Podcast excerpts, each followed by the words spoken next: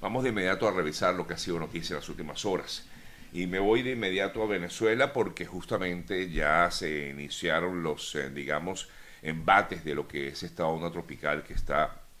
atravesando en estos momentos la zona norte de Venezuela y gran parte del Caribe. El Instituto Nacional de Meteorología eh, lanzó desde ayer una alerta ante la llegada de esta onda tropical número 41 que podría convertirse en depresión tropical. En informaciones que hoy manejan algunos eh, portales eh, desde Venezuela, se habla justamente de esta de esta tormenta, mejor dicho,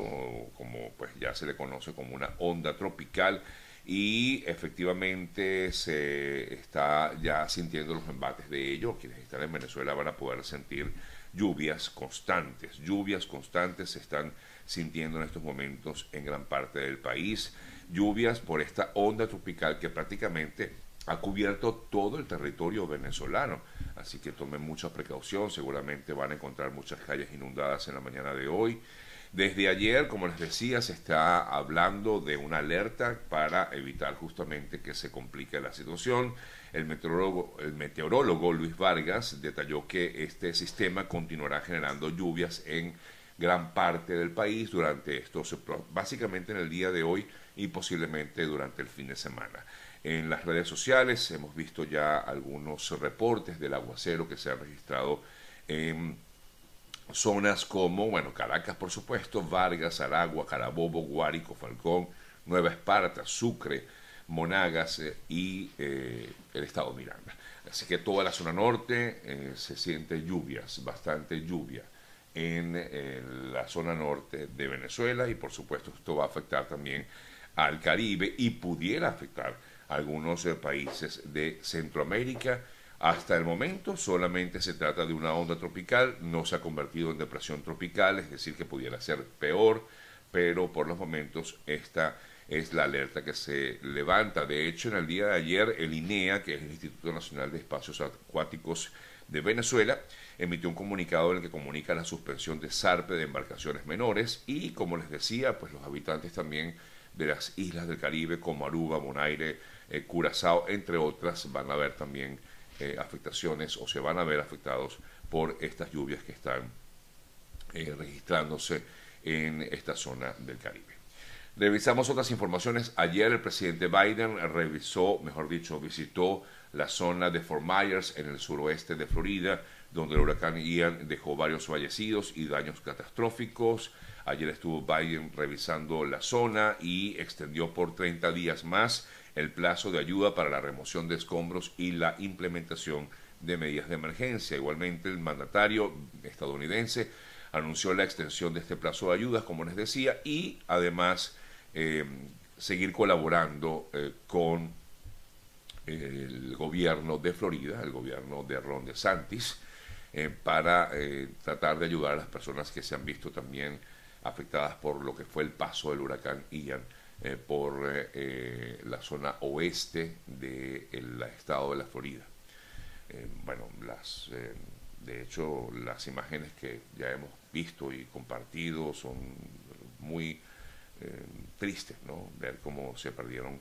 residencias, negocios, escuelas, en fin. Ayer una información importante se dio, de hecho nuestra colega Carla Angora tuvo la oportunidad de conversar con Elliot Abrams, el que fuera en algún momento el representante enviado especial por parte del gobierno de Trump eh, durante este gobierno, Elliot Abrams era el enviado especial para el caso Venezuela. En este caso, o en esta oportunidad, pues ayer en esta entrevista que le diera a nuestra colega Carla Angola, consideraba que los sobrinos de Flores, canjeados recientemente por la administración Biden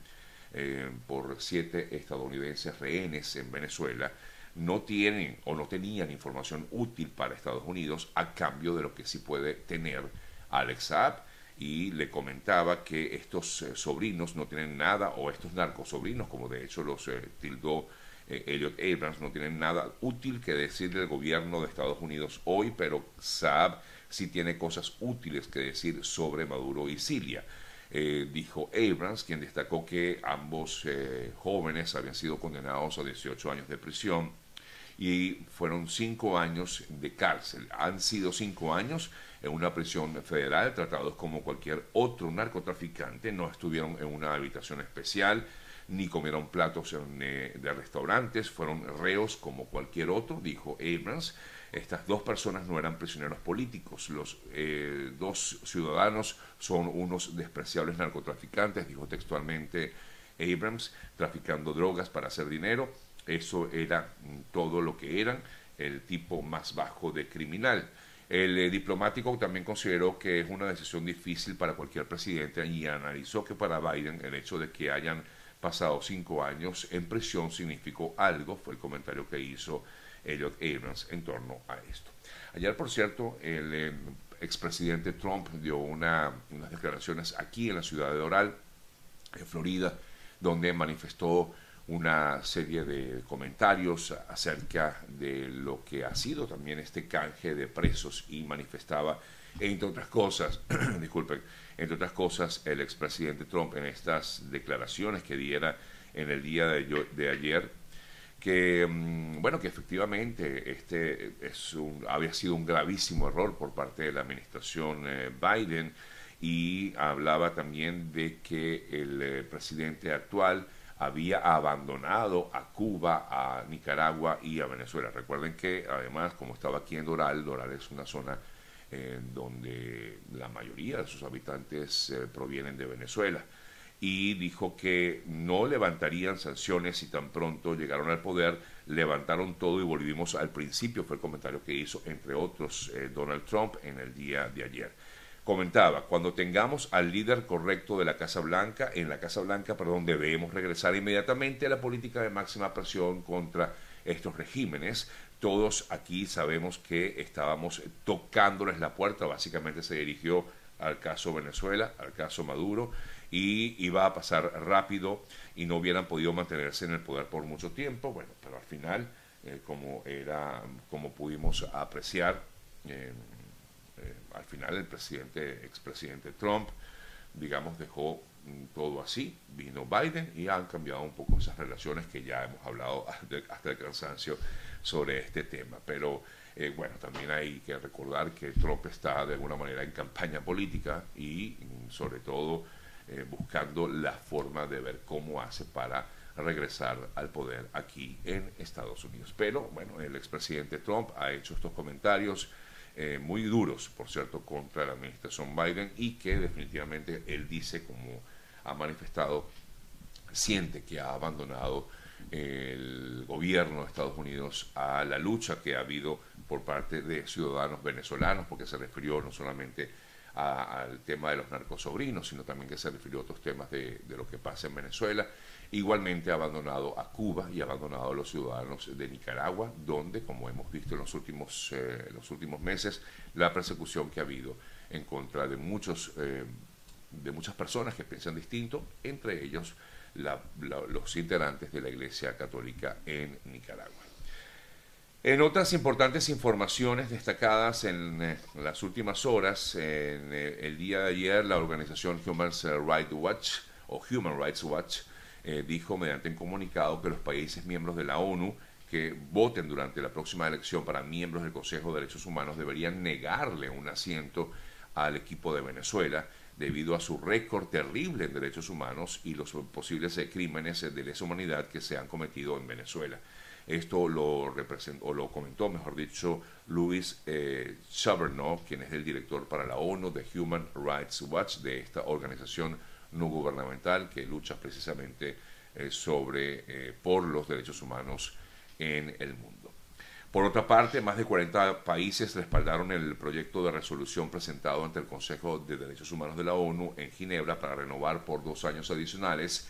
el mandato de la misión de determinación de hechos que, como hemos dicho o comentado en días anteriores, justamente esta misión ya estaría por concluir su trabajo,